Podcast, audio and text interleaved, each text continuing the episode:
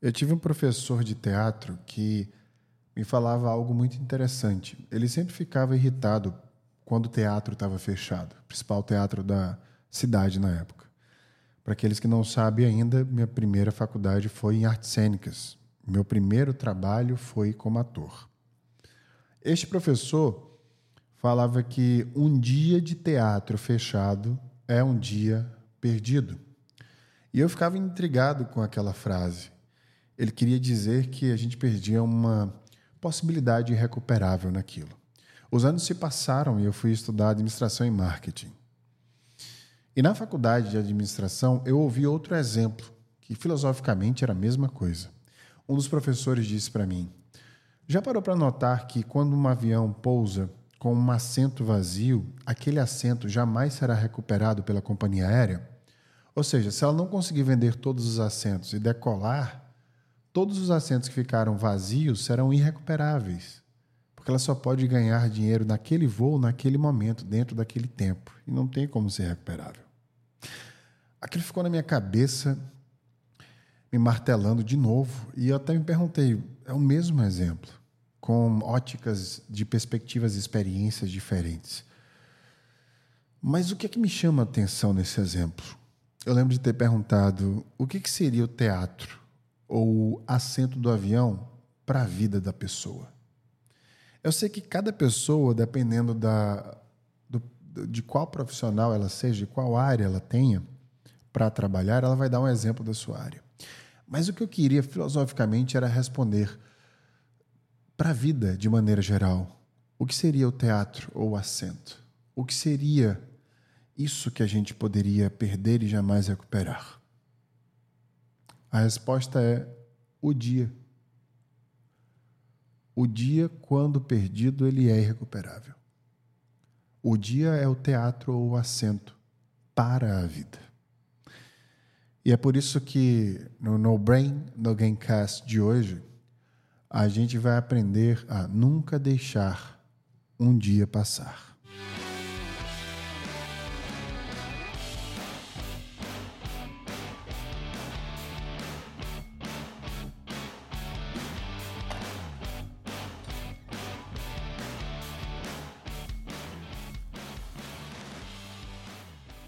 O No Brain No Game Cast é produzido pela Become School, que tem o Instagram, become.school, escola de cursos executivos e mentorias coletivas e individuais para quem tem interesse de melhorar em qualquer aspecto que seja a relação com o trabalho, eu aconselho que dê uma olhada na Become School, que está lançando um site novo, www.become.school. O site está lindo Inclusive, o nosso avatar é um astronauta. Depois eu conto o porquê em outro podcast, porque agora a gente vai falar sobre os aspectos mais importantes da nossa vida. Eu quero que, enquanto eu faça esse podcast, se você não estiver dirigindo ou correndo, eu quero que você anote a resposta para a seguinte pergunta: Quais as coisas que você mais ama da vida? Quais são os aspectos do mundo, da vida, do que você experimenta no dia a dia que você mais ama? Com calma, reflita sobre isso e durante esse podcast vá colocando respostas para que você tenha no final dele uma perspectiva que eu gostaria de te dar durante essa conversa que a gente começa agora. Para começar uma conversa sobre essa, não teria como não trazer a referência do filme Soul da Disney que eu já citei aqui algumas vezes. No filme Soul, para quem não assistiu, ou até para quem já assistiu, uh, ele trata uma questão extremamente importante. A gente passa a vida inteira falando que a gente precisa achar um propósito na vida, que a vida precisa fazer sentido. De certa forma, isso é verdade. A gente precisa se sentir útil para que vale a pena viver. E esse valer a pena viver é baseado na utilidade do que a gente faz para o mundo. O problema é o que a gente entende por propósito e por sentido. No filme, o personagem principal, dentro do que acontece com ele, acaba tendo a incumbência Ou seja, o trabalho de lidar com, no conceito do filme, uma alma que vai nascer ainda. Então, ele está em um ambiente onde existem almas que estão achando seu propósito, ganhando um selo, e só pode nascer aquela alma que achou o seu propósito. O filme, de maneira brilhante, mostra o que é flow, entrar em flow achando aquilo que você nasceu para fazer, com um propósito, sentindo uma entrega tão grande que você jamais se sentiria de outra forma com outras coisas. Essa é a visão do personagem principal. E quando ele começa a ter essa incumbência de ajudar aquela alma a nascer, ele tem um laboratório do que é a vida dentro desse ambiente onde as almas estão e eles começam a testar várias atividades: tocar piano, guitarra, cozinhar, fazer esportes, ou seja, todas as referências que nós temos hoje da vida, do que a gente vive o que a gente consome de conteúdo pela TV e pela internet também de qualquer jeito. E ele tem muito trabalho. Essa alma já fazia muitos anos que não conseguia nascer, porque nunca nenhum instrutor de propósito tinha ajudado esta alma a achar um propósito. Ao decorrer do filme, um acidente acontece e o instrutor acaba voltando para o mundo como uh, um gato. E essa alma entra no corpo do instrutor que estava em coma. Eles trocam ali momentaneamente os papéis.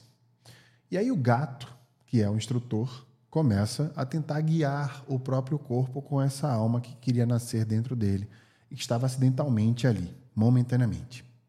Eles comem pizza, eles vão tocar jazz, eles começam a fazer várias coisas da vida. A alma fica encantada com o mundo, mas eles não conseguem achar um propósito ainda. Apenas muito próximo do final do filme, eles voltam a este ambiente onde eles estavam inicialmente, onde a alma é uma alma e o instrutor é um instrutor de almas tentando achar um propósito. E ele perde a oportunidade de guiá-la. Ele volta para o mundo dentro do seu próprio corpo. Ele coloca a mão no bolso e percebe que dentro do bolso tem pirulito, pedaço de pizza, tem uma folha caída, pedaços de experiências que aquela alma que tentava nascer viveu enquanto estava em seu corpo. Naquele momento, ele tem uma percepção importante para todos nós. Ele percebe que não era um propósito que ele deveria buscar para aquela alma, que o sentido da vida para ela não era necessariamente fazer uma coisa específica. Como ela nunca tinha nascido, a experimentação da vida para ela era o próprio acontecimento. Notar o dia nascer e ir embora. E todas as pequenas coisas, como ganhar um pirulito em um barbeiro ou em um médico, ou ver uma folha caindo da árvore, assistir o sol se pôr, era o sentido em si. A grande lição que esse filme traz é que nós temos acesso a algo que é transformador diariamente a nossa própria vida. Independente do estágio que você esteja, você está vivo. E estar vivo, por si só, é algo extremamente suficiente para que você ache sentido. A gente não precisa se preencher de objetivos e utilidades. A gente precisa se preencher de observação e percepção de tudo que está ao nosso redor. A própria vida, fazer parte dela, já é o sentido que a gente deveria perceber. Aqui eu quero fazer uma diferenciação importante para que você melhore a forma que você vive todos os dias. A diferença entre intensidade e consistência, que é, na minha percepção, a melhor forma de você melhorar cada dia que você vive. As coisas que a gente aprende na vida elas não precisam necessariamente de intensidade. Elas precisam de consistência. Se você vai aprender a cozinhar, ou um instrumento novo, ou uma técnica nova, não vai adiantar você simplesmente passar o dia inteiro querendo aprender aquilo. Mas se você passar 20 minutos por dia, todos os dias, aprendendo um pouco daquela informação, depois de um mês, que daria muito menos em quantidade de horas do que dois dias seguidos, por exemplo, o teu cérebro vai mudar. A tua habilidade vai estar diferente, a tua percepção também. Então, se você quer transformar o seu dia, tire 20 minutos dele apenas para aprender qualquer coisa nova. Seja uma língua em um aplicativo, seja um instrumento no YouTube, seja para assistir um TED Talk, um TEDx de alguém. 20 minutos do seu dia, todos os dias. Eu quero aqui lembrar de uma coisa. Eu, ontem, corri 10 quilômetros numa prova em Maceió. Em abril, eu nunca tinha corrido nada. Fiz 5 quilômetros no dia 1 de maio, depois voltei a treinar. E no meu melhor treino, eu tinha feito 10 quilômetros em um minuto, em uma hora, perdão, e dois minutos.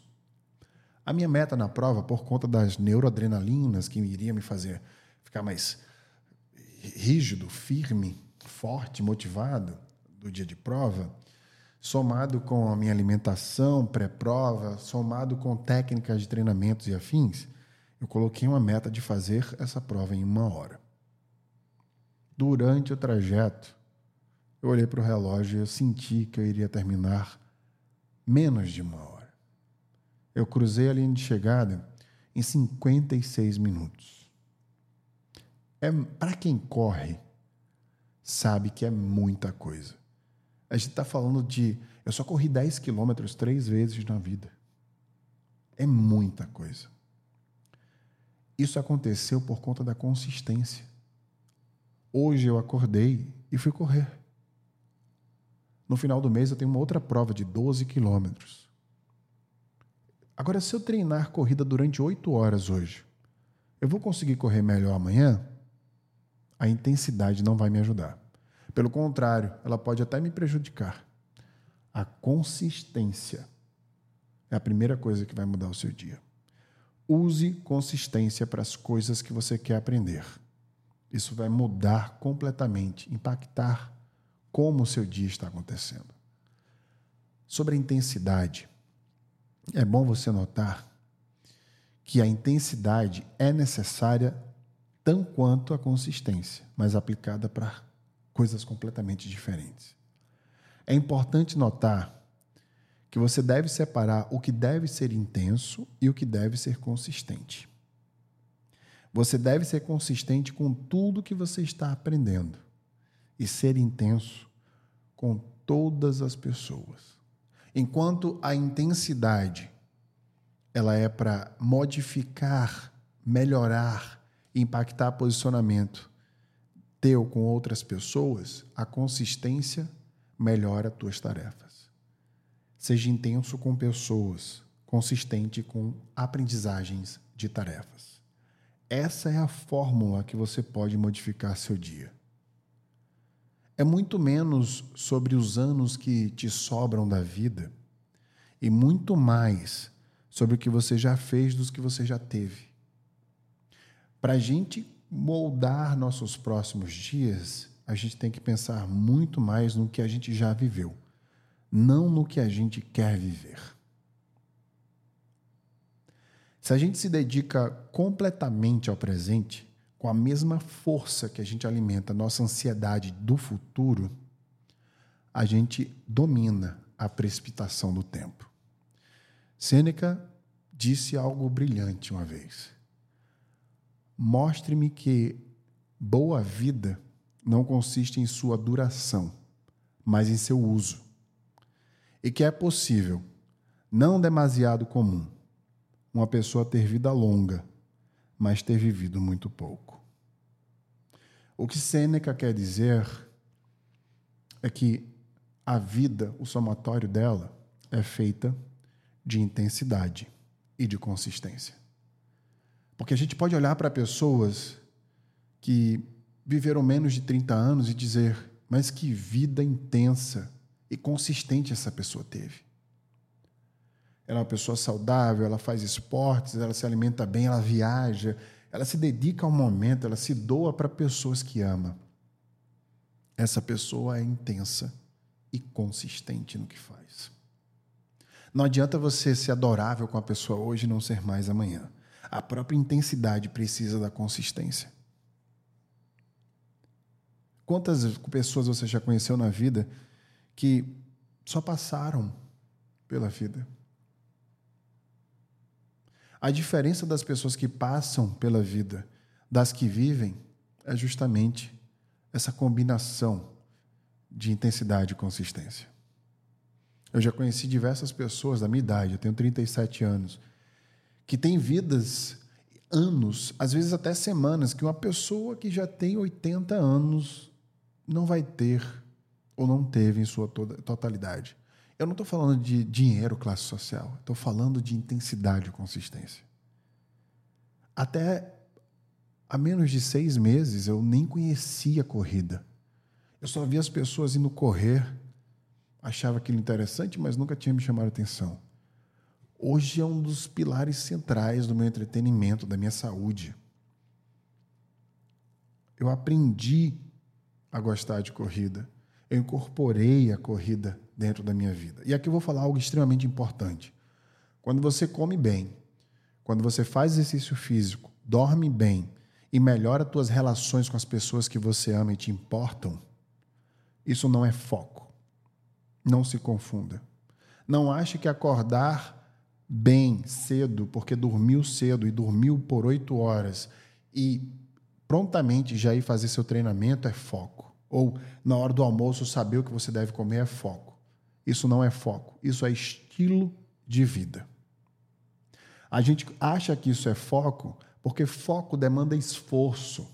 É doloroso estar ali todo dia. Olha que dor. O cara acorda nessa hora e ele vai treinar, e ele no almoço tem que comer essas coisas sem graças. Para um cérebro de uma pessoa doutrinado à saúde, aquilo é prazeroso.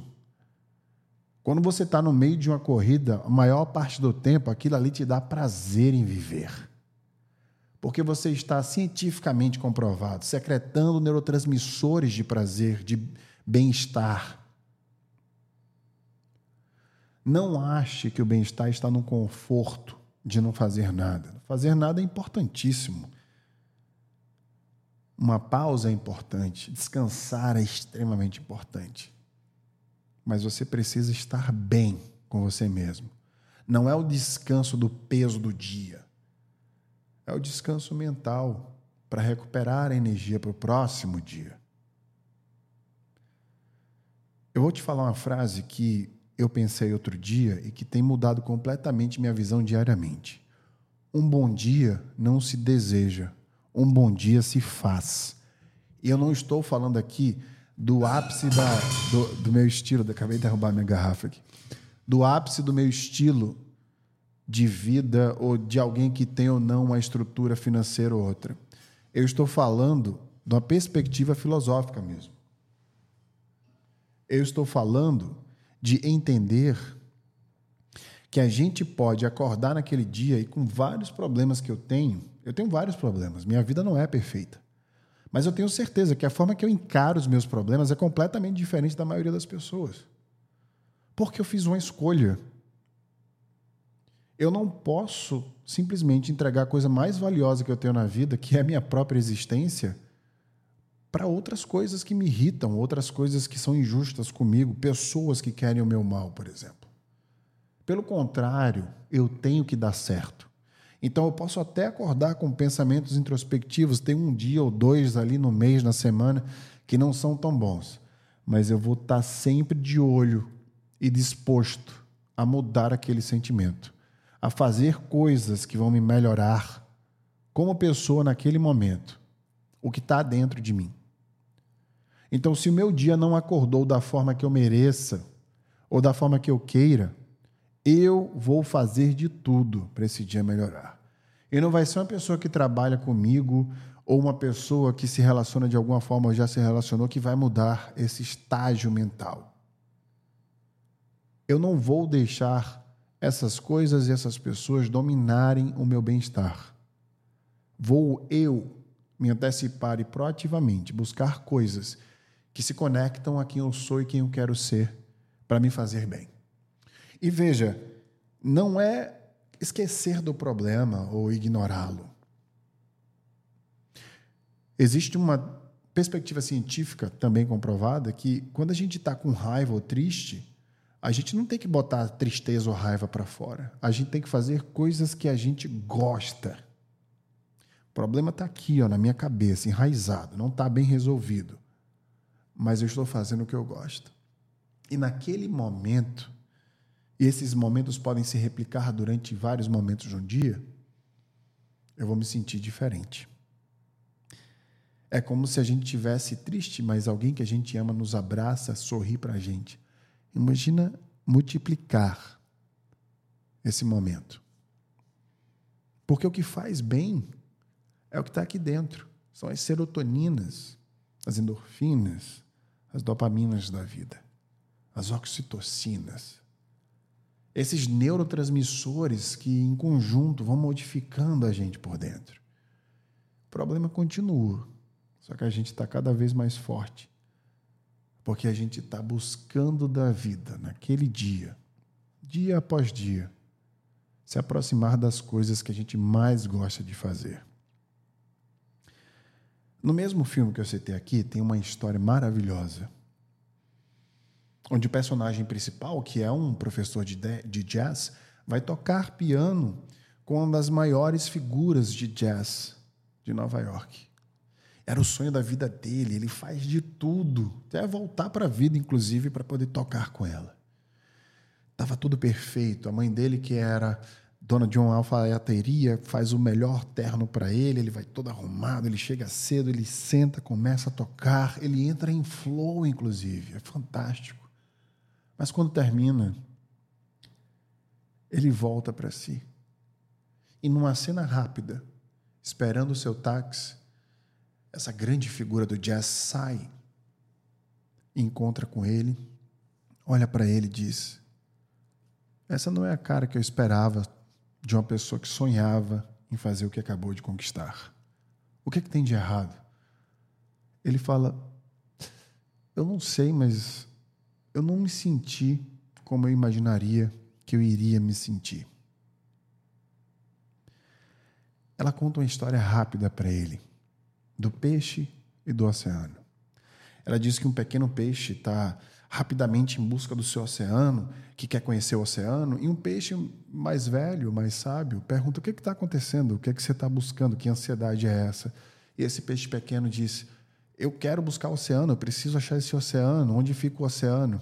E o peixe, mais tranquilo, calmo, sábio, diz: Está buscando o oceano? Você está no oceano. Isso aqui é o oceano.